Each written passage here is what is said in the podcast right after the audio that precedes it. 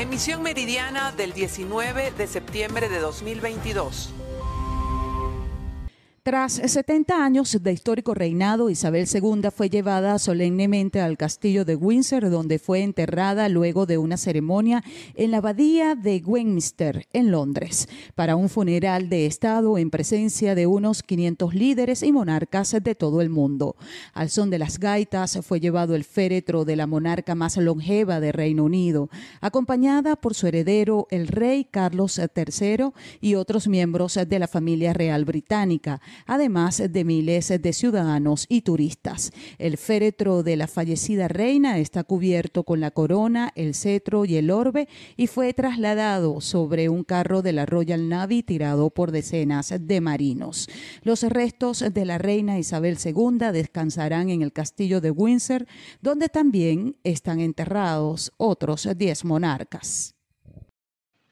Amigos de BPI TV, las autoridades de protección civil encontraron el cuerpo sin vida de un niño arrastrado por uno de los afluentes hídricos en el municipio Andrés Bello. Hasta los momentos todavía continúa la búsqueda de su padre, quien también ha sido arrastrado por este río. Vamos a escuchar parte de las declaraciones. Sí, buenos días. Gracias por la oportunidad que me dan de expresarle al pueblo merideño. Último acontecimiento en el territorio bolivariano del estado Mérida. Tenemos varias eh, situaciones este fin de semana continuar la búsqueda en el municipio Andrés Bello, donde dos personas cayeron al lecho del río Limón, el cual ayer en hora de la tarde fue recuperado un niño de las dos personas desaparecidas. Todavía continúa la búsqueda por organismos de seguridad y prevención del papá de este niño, una persona eh, mayor de edad, los cuales están haciendo los rastreos en los ríos. También tuvimos una situación en horas de la noche en el sector del valle, el cual, producto de las fuertes precipitaciones el alcantarillado colapsó y el agua desbordó hacia la avenida. Ahí tenemos dos viviendas afectadas leves, las cuales el día de hoy van a ser evaluadas por el equipo de ingenieros de protección civil. Igualmente en la zona del páramo tenemos una alerta de un desaparecido, lo cual se están recopilando toda la información para iniciar el rastreo o la búsqueda de este ciudadano, el cual ya cumple más de 48 horas de estar desaparecido.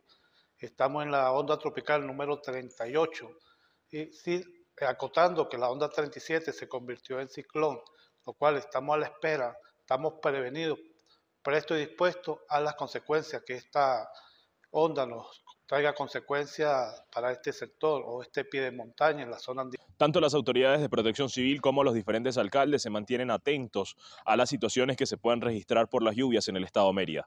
Reportando desde esta ciudad andina, soy José Gregorio Rojas, BPI TV.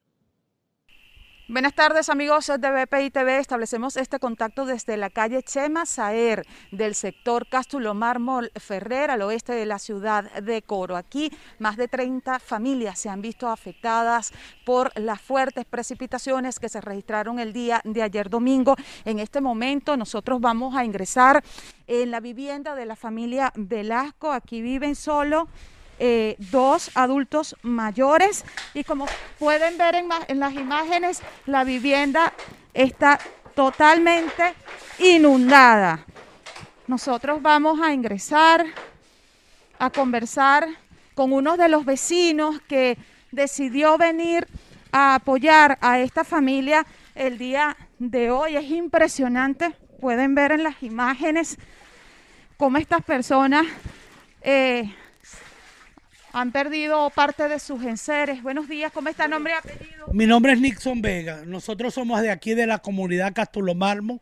Nos abocamos a la problemática que tienen estos dos señores. Como puedes observar, son dos personas ancianas, las cuales no tienen ningún tipo de familia y entonces nosotros nos abocamos como comunidad a poderles prestar la colaboración que podemos, ya que miren la condición que están, mira, mira que tenemos que sacar agua a cada momento con todo, tenemos que sacar a la señora para el médico, cargados todos, porque realmente no tienen las posibilidades para ayudarle. Le hacemos un llamado al alcalde, al gobernador, al gobernador para que se aboque a la comunidad, ya que le hemos hecho varios llamados, hemos hecho varias eh, este, denuncias a esto, solamente vinieron en una oportunidad los bomberos y la cual no hicieron nada. Por... Esta, comunidad siempre se ve afectada cuando hay esto siempre se ve afectado. Y es más, esto, esta vivienda ya puedes ver que todos los lenceres se han dañado, todas las cosas que han tenido estos señores se han dañado, porque cada vez es este problema, este problema le entra por detrás, le entra por delante el agua y nosotros, de verdad, no les han limpiado tampoco la quebrada que pasa La, En verdad esto está descuidado porque la cloaca aquí tuvimos que sacarla directa a la quebrada porque ya la red por la calle no salía el agua.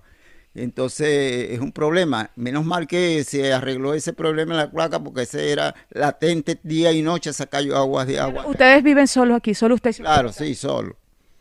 Y entonces la señora está enferma, tengo yo que atenderle, comprarle lo que necesita, hacerle la comida, todo eso, porque en verdad no tiene más personas quien la ayude. Bien, muchísimas gracias. Bueno, esto es parte de la realidad. Así amanecieron varias viviendas el día de hoy en el sector Cástulo Mármol Ferrer, al oeste de la ciudad de Coro, situación que es recurrente cada vez que se presentan fuertes precipitaciones en el estado. Es parte de la información que tenemos a esta hora. Continuamos con más de Noticias BPI TV. Sí, gracias por el contacto. La Federación de Centros Universitarios de la Universidad Central de Venezuela ofrece este lunes un balance acerca del inicio de actividades en esta casa de estudios. Escuchemos a continuación palabras del presidente de la FCU, Jesús Mendoza. Jesús Mendoza, presidente del FCU de la UCB. Lunes, lunes 19 de septiembre, según el calendario del Consejo Universitario, el día de hoy, deberían de reactivarse las actividades en la Universidad Central de Venezuela y la Federación de Centros Universitarios quiere marcar postura ante las condiciones internas y diferentes acciones del reinicio de actividades. Lo primero, desde la FCU estamos totalmente de acuerdo que se inicien las actividades el día de hoy. Queremos marcar postura ante diferentes consejos de facultad y consejos de escuela que han retrasado su reinicio de actividades para el 10 de octubre y el 3 de octubre.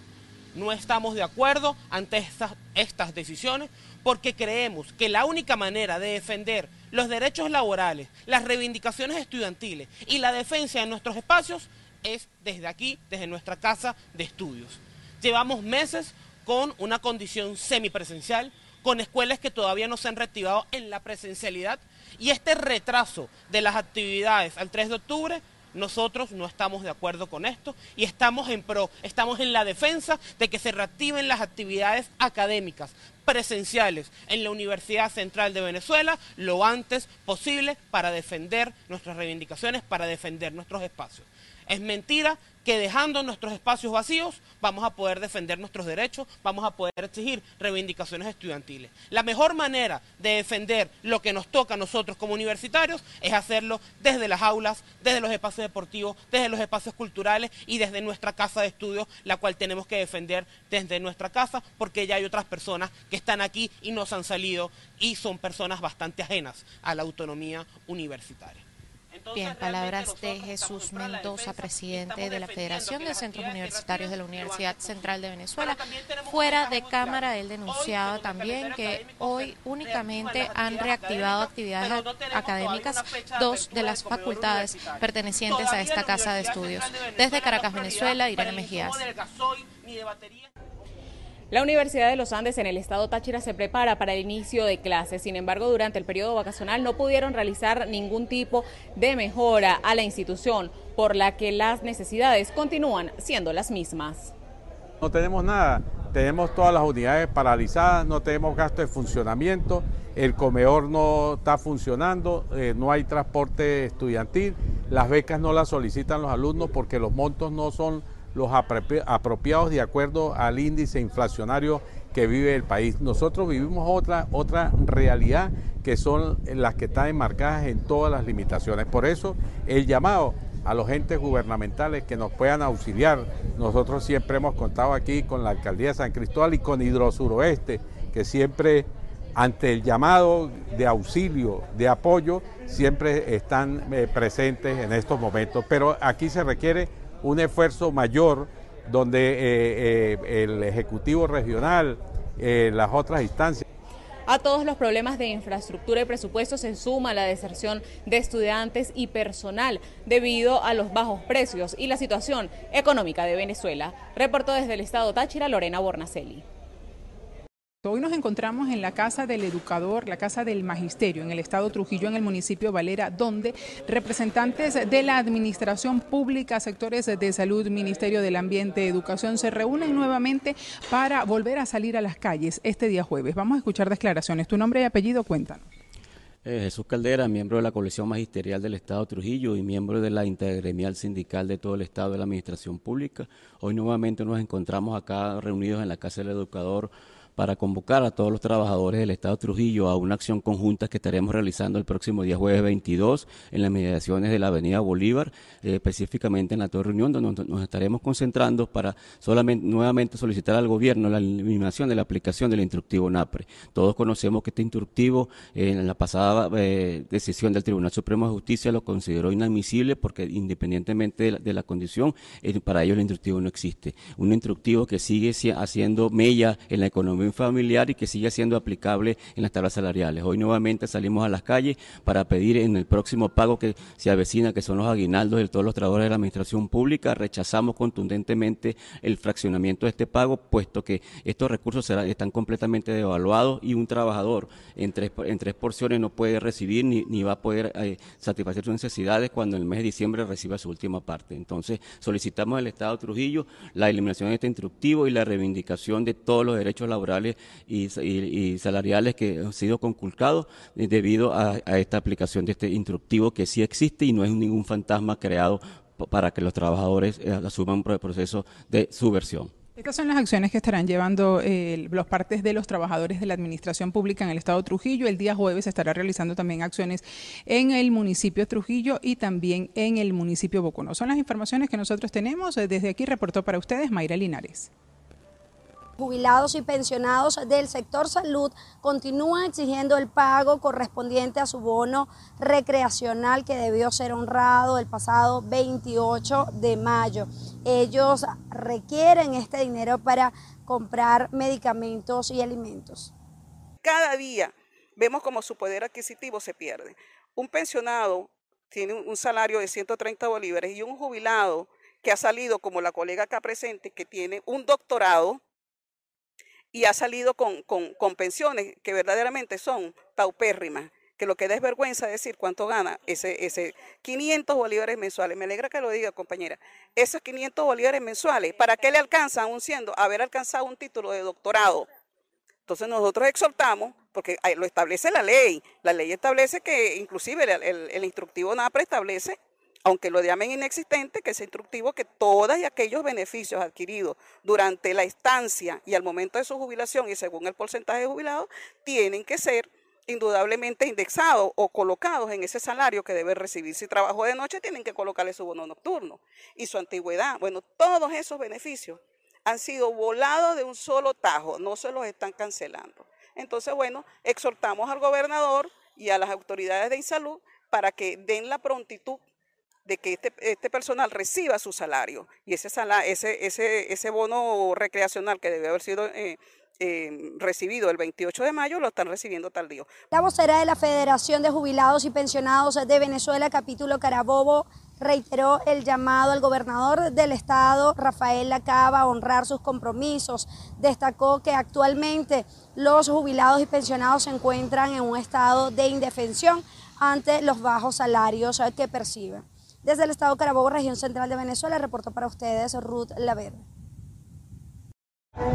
Reunido aquí en una asamblea agraria con el objetivo de exigirle directamente al presidente de la República, Nicolás Maduro, que nos fije un precio justo como mínimo de 0,50 dólares para maíz blanco y amarillo. Nosotros estamos seguros el presidente Nicolás Maduro no necesita pedirle permiso a Lorenzo Mendoza, a Mendoza para, fijarle un precio justo que reivindique la familia agrícola y que no arruine a los productores de Portugués y Venezuela, con un coste de producción que supera los 1.700 dólares por hectárea a un precio de 0,36 que propuso Lorenzo Mendoza no nos da la base. Vamos prácticamente a decretar la muerte de los productores maiceros de Portugués y de Venezuela. Para el 19 de octubre aproximadamente inicia la cosecha de maíz en el estado Guárico. Trabajadores del campo dedicados a la siembra de este rubro aseguran que la agroindustria tiene previsto pagar a 0,36 centavos de dólar el kilo. Ellos indican que esto no cubre los costos de producción. Nosotros aquí en Guárico empezamos a cosechar aproximadamente dentro de 30 días, ya la agroindustria asoma un precio de 0,36 dólares por kilogramo de maíz producido, puesto en los siglos. Cuando nosotros vemos nuestra estructura de costos, la estructura de costos nuestra está alrededor del 1.450 dólares la tonelada. Es decir, con una producción aproximadamente de 4.000 kilogramos por hectárea, que es lo que se produce en Guárico en condiciones normales. Los productores agropecuarios también indicaron que están afectados por la falta de financiamiento, insumos, además de los problemas que existen para surtir combustible.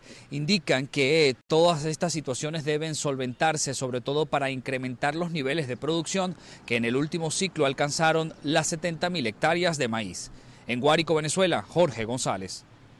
Muy buenas tardes, feliz inicio de semana para toda nuestra audiencia. En el estado Lara, específicamente en el municipio de Iribarren, dejó de presentarse hace muchos años el plan de desarrollo urbano local que permite el orden de la ciudad. En este sentido, el Colegio de Ingenieros está exhortando a la alcaldía a que pueda realizar la presentación de este plan debido a las consecuencias que ello ha traído a la municipalidad. Es el cambio de usos que ustedes han visto últimamente, sobre todo en la zona este en las cuales hay colegas eh, profesionales de la ingeniería que han venido eh, denunciando en la zona este eh, muchas construcciones que no están dados según el uso, porque tú tienes un uso industrial, recuérdense que nosotros tenemos tres zonas industriales, tú tienes un uso residencial, un uso mixto, residencial comercial o comercial residencial. Este, urbano de tipo R1, R2, R3, donde se establecen construcciones eh, a cierta eh, altura. Nosotros tenemos el área donde está el cono de seguridad del Aeropuerto Internacional Jacinto Lara, que edificaciones no pueden construirse a más de cinco eh, pisos no pueden tener materiales reflectantes porque van en contra de lo que es la aeronáutica. pueden encandilar los aviones, en, que pueden estar volando en horas mm, del mediodía. Todo eso son variables urbanas fundamentales que se manejan en un plan de desarrollo urbano. Entonces, eso va en contra de lo que es la propiedad de lo que es el ordenamiento y de eh, la vida normal de un ciudadano. Actualmente algunos especialistas en la materia, ingenieros, arquitectos y abogados, son los que están realizando una especie de plan de desarrollo urbano local para presentarlo a la Cámara Municipal y buscar su aprobación. Con esto lo que se busca es tener un control sobre la metrópolis, garantizar el orden de la misma y que cada uno de los habitantes y quienes hacen vida comercial puedan respetar las normativas que se establecen desde el Ejecutivo Municipal. Desde Barquisimeto, Estado Lara, reportó para ustedes Andreina Ramos. Hasta 8 y 15 años contabilizan sin agua por tuberías los habitantes de la comunidad de Campeche, en la capital del estado Sucre. Los ciudadanos deben caminar kilómetros para poder abastecerse. Esta situación, por supuesto, que afecta lo que es el curso de sus actividades cotidianas tenemos este problema del agua, desde, que está el problema del agua, pues. Pero para, ah, para arriba eh, tiene ya más de 15 años que no llega agua a algunas calles. De arriba, la parte de arriba. Bueno, aquí venir a traer agua para acá. Cuando aprovechar así que está clara para cocina y broma. A veces sale, a veces sale fea. Es así como dice la señora. Que viene para cargar agua y broma. Personas mayores, niños. Todos los días esto. A donde yo vivo tiene alrededor de 8 años y medio que no hay agua. Si quiere suba para que usted vea la problemática del agua, que no tiene ni siquiera polvo ya. Así que hay que bajar del cerro a buscar agua. Más uno, todo el mundo. Bueno, antes de irme a trabajar tengo que venir a buscar agua, después que llego a trabajar volví a venir a buscar agua. ¿Cómo se hace? Porque el que no tiene para comprar tiene que buscarla.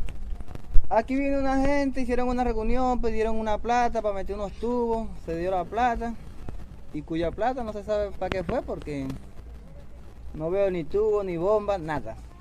Hace como año y medio más o menos.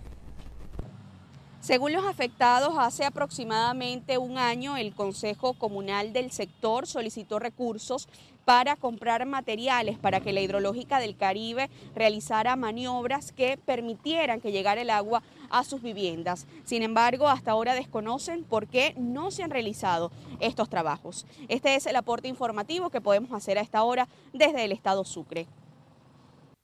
Por solicitud de la Fiscalía General de la Nación fueron enviados a prisión los 10 primeros capturados integrantes de la banda Los Maracuchos señalados de ser responsables de cinco homicidios y descuartizamientos de personas en Bogotá y de otros cuatro hechos de sicariatos también en la capital. Recordemos que siete de ellos están involucrados directamente en esta organización y los otros tres fueron capturados en flagrancia durante el procedimiento con posesión de estupefacientes. Con la detención y judicialización de estas personas se esclarecen nueve homicidios, cinco de los cuales son de los mal llamados embolsados, cuatro homicidios del 2022 y uno del 2020.